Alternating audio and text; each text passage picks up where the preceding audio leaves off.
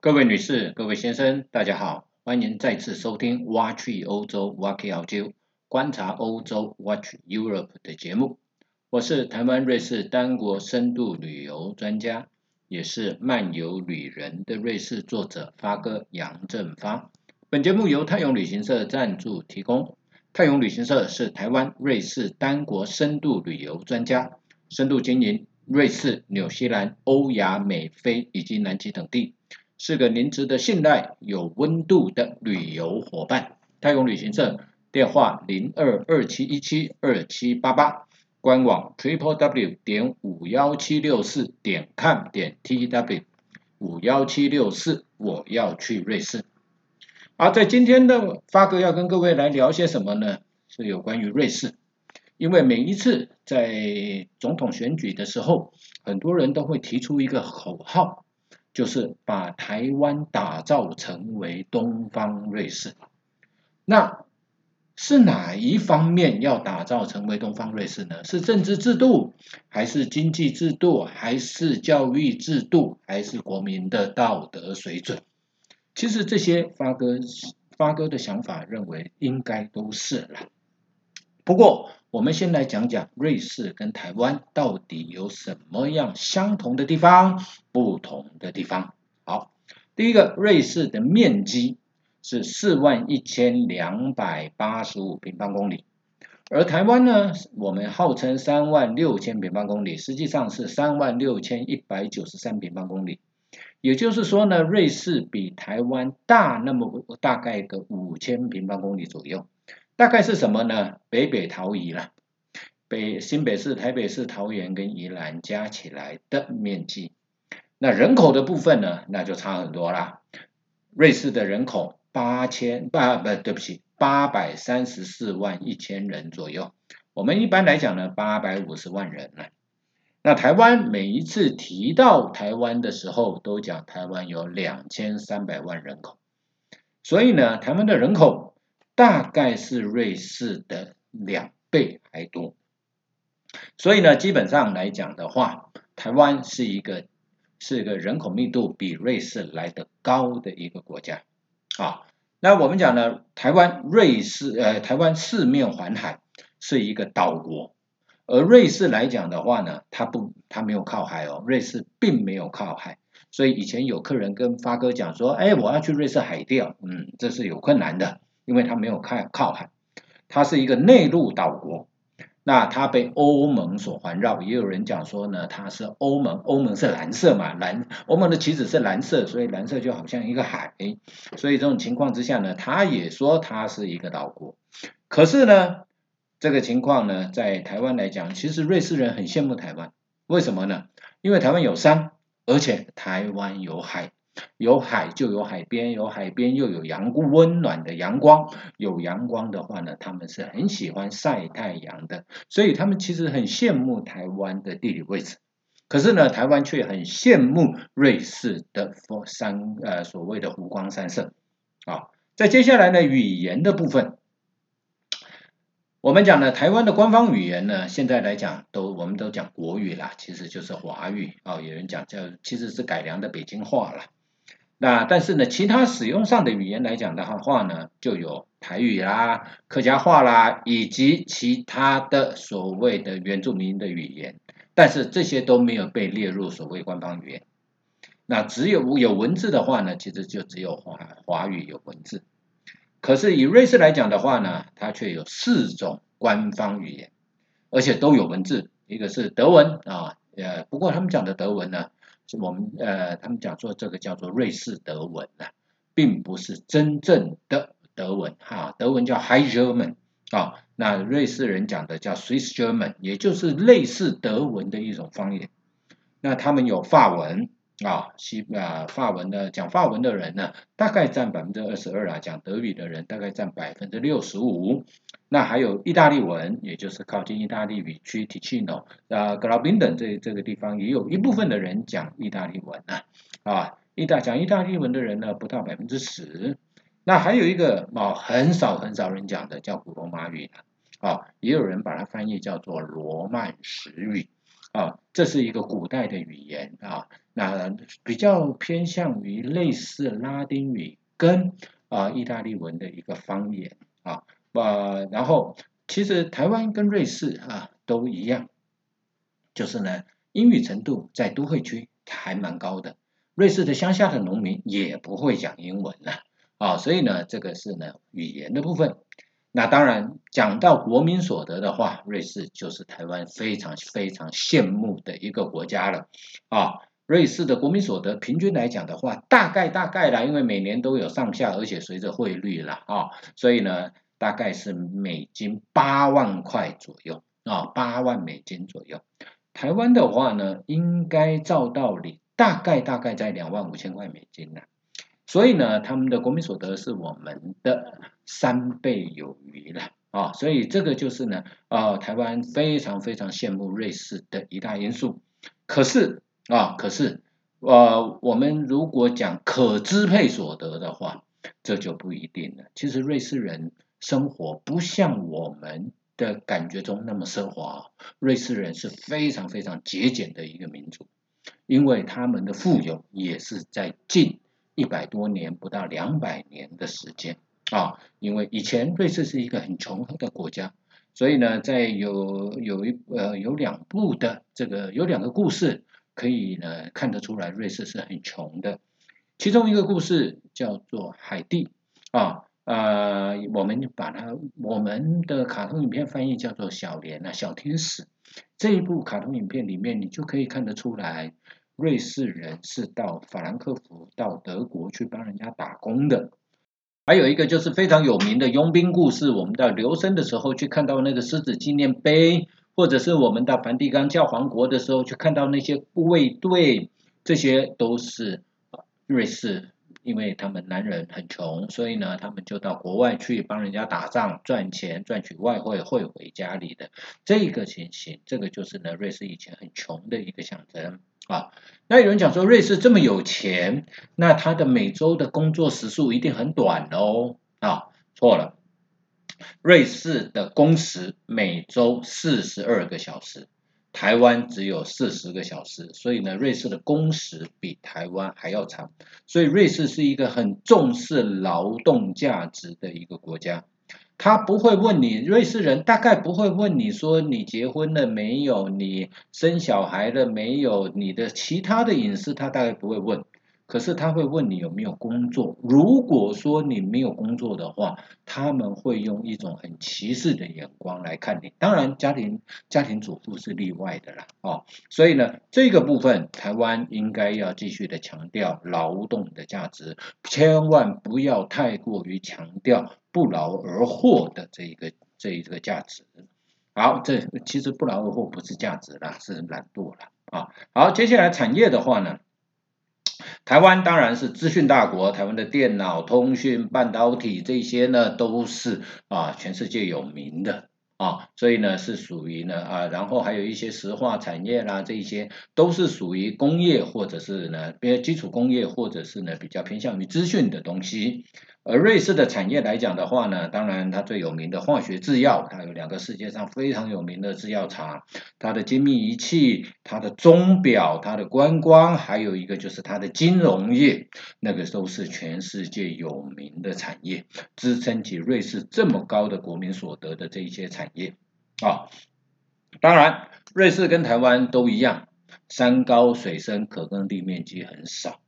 但是呢，瑞士呢，它的最高峰啊，最高峰必要比台湾来的高一点点的。瑞士的最高峰叫做罗莎峰啊，那另外一个名字叫杜富尔峰啊。为什么叫杜？还有罗罗莎罗莎是什么意思呢？是红色的意思啦啊。那为什么它又有另外一个名字叫杜富尔峰呢？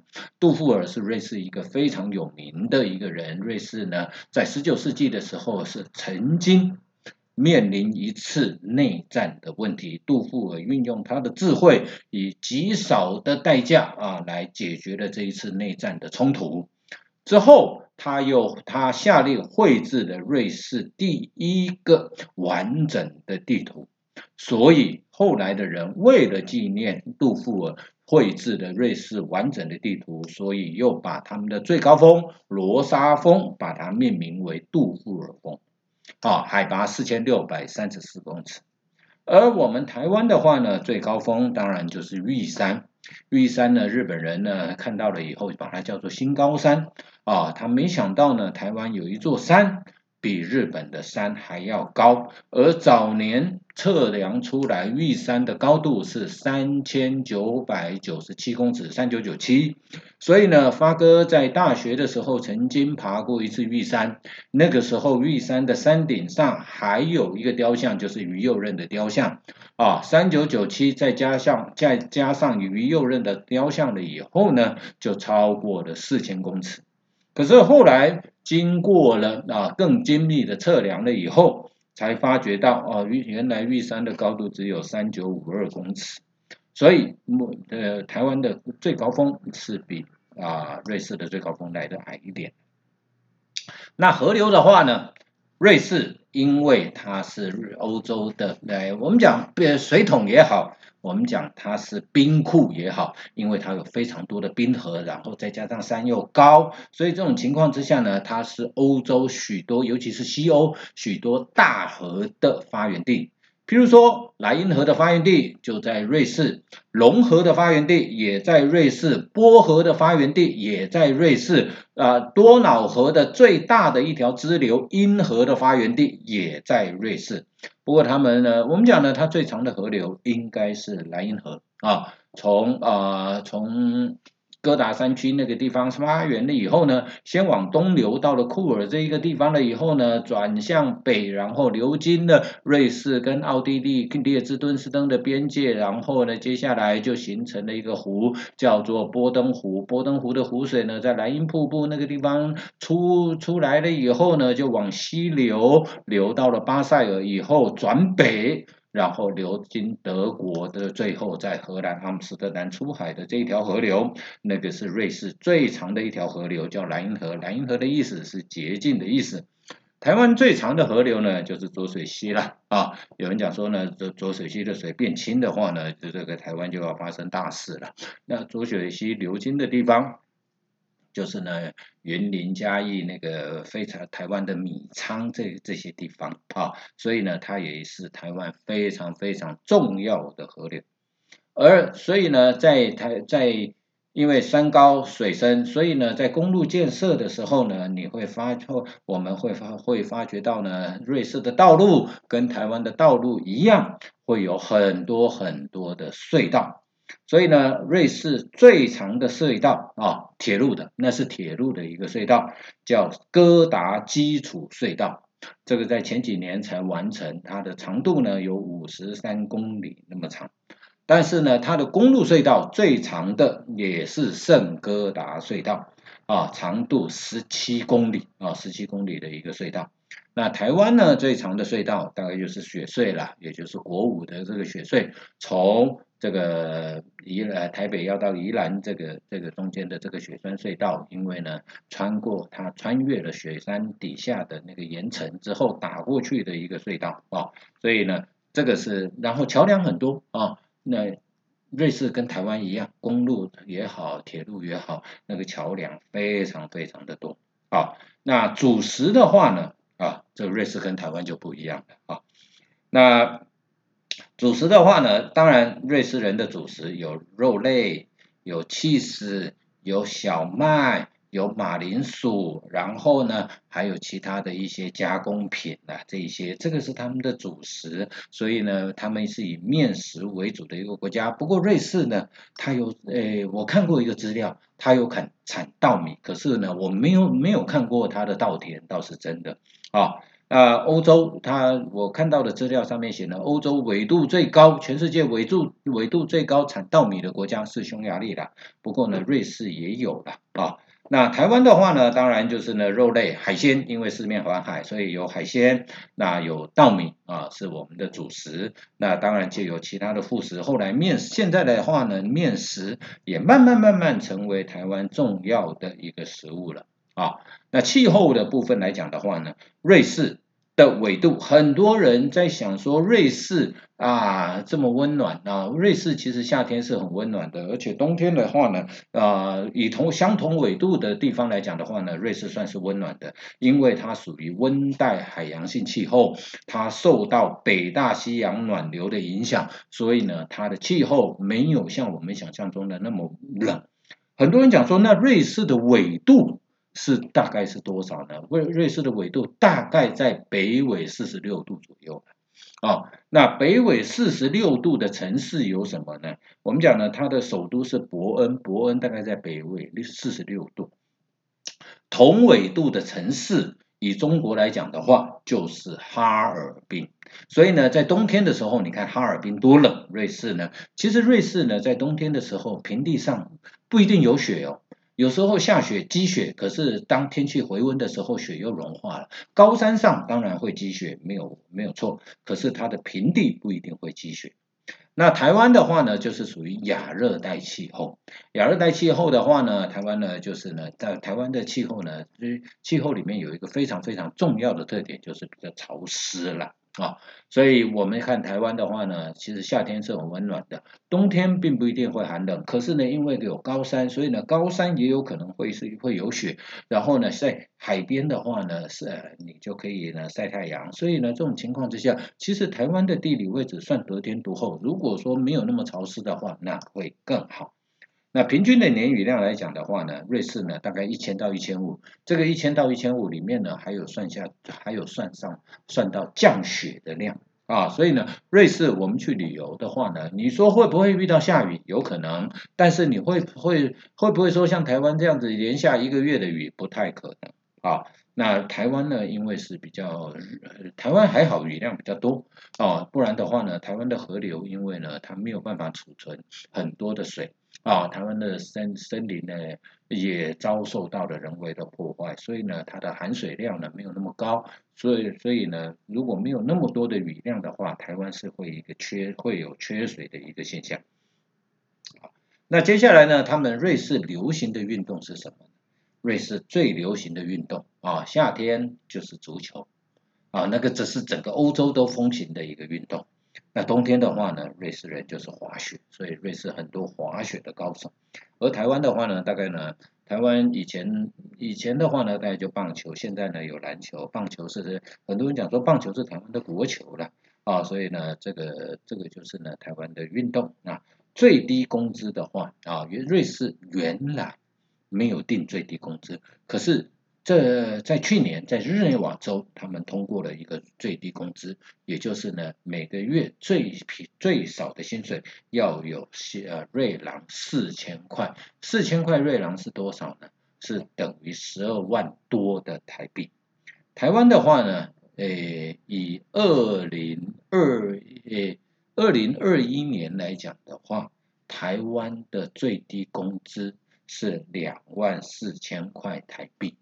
有人讲说，哦，那瑞士比台湾赚的多好多哦，所以呢，瑞士人一定很有钱。错了啦，瑞士呢四千块瑞郎呢，扣掉房租，房租大概是三分之一啦，一千块就没了啦。再加上呢，健保啊，然后他们的有线电视费这些缴一缴呢，大概又五百块美呃五百块瑞郎没有。而且他每年呢，他们如果坐火车的话，啊，坐火车的话呢，每你要买年票，一一年的年票就是十几万，十六万左右。啊，那东扣西扣呢？一个一天哈，在瑞士人来讲的话呢，一天大概可支配所得大概剩下六十块瑞郎。你不要看了，六十块瑞郎在瑞士到一个餐厅去，你点不到两道菜。啊，所以呢，他的生活成本是非常非常高的。所以我们来看的话呢，欧洲人其实很少上餐厅，一个礼拜去一次，甚至一个月两个礼拜去一次，一个月去一次都有可能。平常的时候，他们都是自己准备午餐到办公室，早晚午餐都是自己准备，而且瑞士人三餐里面只有一餐是热食，所以这个就是呢所谓的国民所得跟可支配所得之间的一个分别啊，所以这个呢很多人会。抱怨说台湾的国民所得太低，可是台湾一般来讲的话呢，因为物价也比较低，所以可支配所得来跟物价比的话呢，发哥的感觉，台湾人不输瑞士人。啊，那这两边来讲的话呢，台湾最大的企业应该是红海啦。我们现在讲的红海啊，红海是台湾最大的企业了。那瑞士最大的企业叫做雀巢，雀巢呢生产奶粉、食品。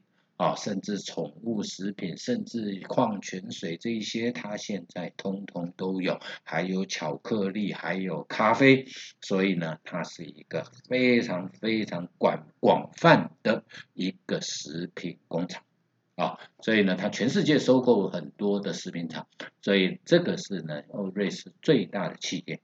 所以今天发哥跟瑞士呃跟大家呢来分享一下瑞士台湾到底有什么一样，到底有什么不一样的地方。谢谢各位听众耐心的收听，我是发哥，泰友旅行社敬祝您身体健康，万事如意。我们下周再见，谢谢。